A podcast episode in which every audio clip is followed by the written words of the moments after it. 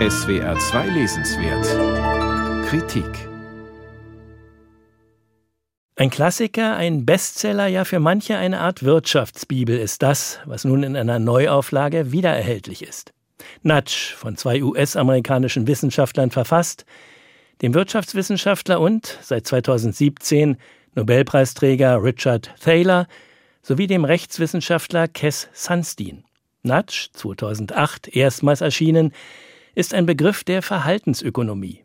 Der Begriff stammt aus dem Englischen und heißt so viel wie stupsen oder schubsen im Sinne von Denkanstoß. Man könnte auch sagen, es ist eine sanfte Form der Manipulation, eine durchaus kontrovers beurteilte Methode, das Verhalten von Menschen zu beeinflussen, ohne dabei auf Verbote und Gebote zurückgreifen oder ökonomische Anreize setzen zu müssen.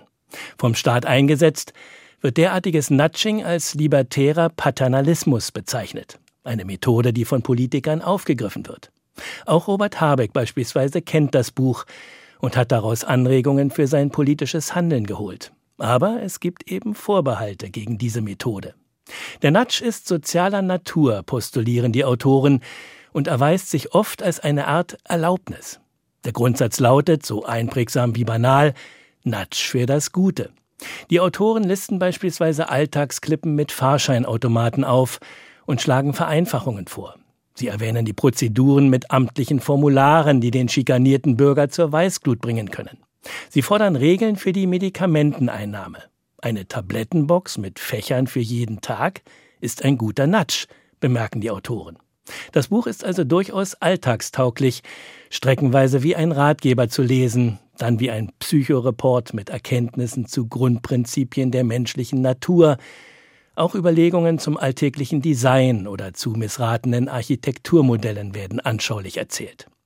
Dass auch in Supermärkten oder Drogerien sogenannte Entscheidungsarchitekten wirken, um die Waren so anzuordnen, damit sie von möglichst vielen Käufern gefunden werden, erwähnen die Autoren. Die vielen kritischen Studien dazu freilich, in denen verdeutlicht wird, wie Käufer zu Grundnahrungsmitteln beispielsweise bis in die hintersten Ecken des Ladens geführt werden, damit zuvor noch andere Waren im Korb landen, erwähnen sie nicht.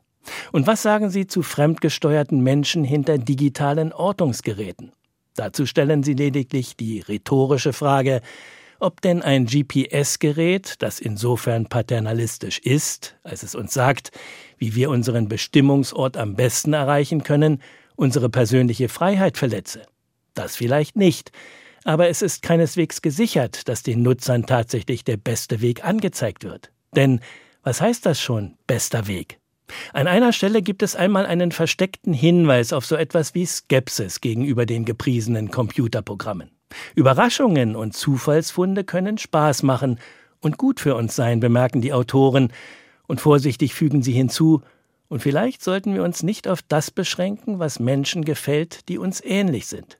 Mehr sagen sie aber auch nicht.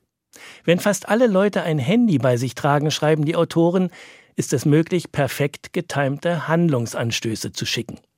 Dass dies von Firmen für fortgesetzte Werbung ausgenutzt wird, auch das verschweigen die Autoren.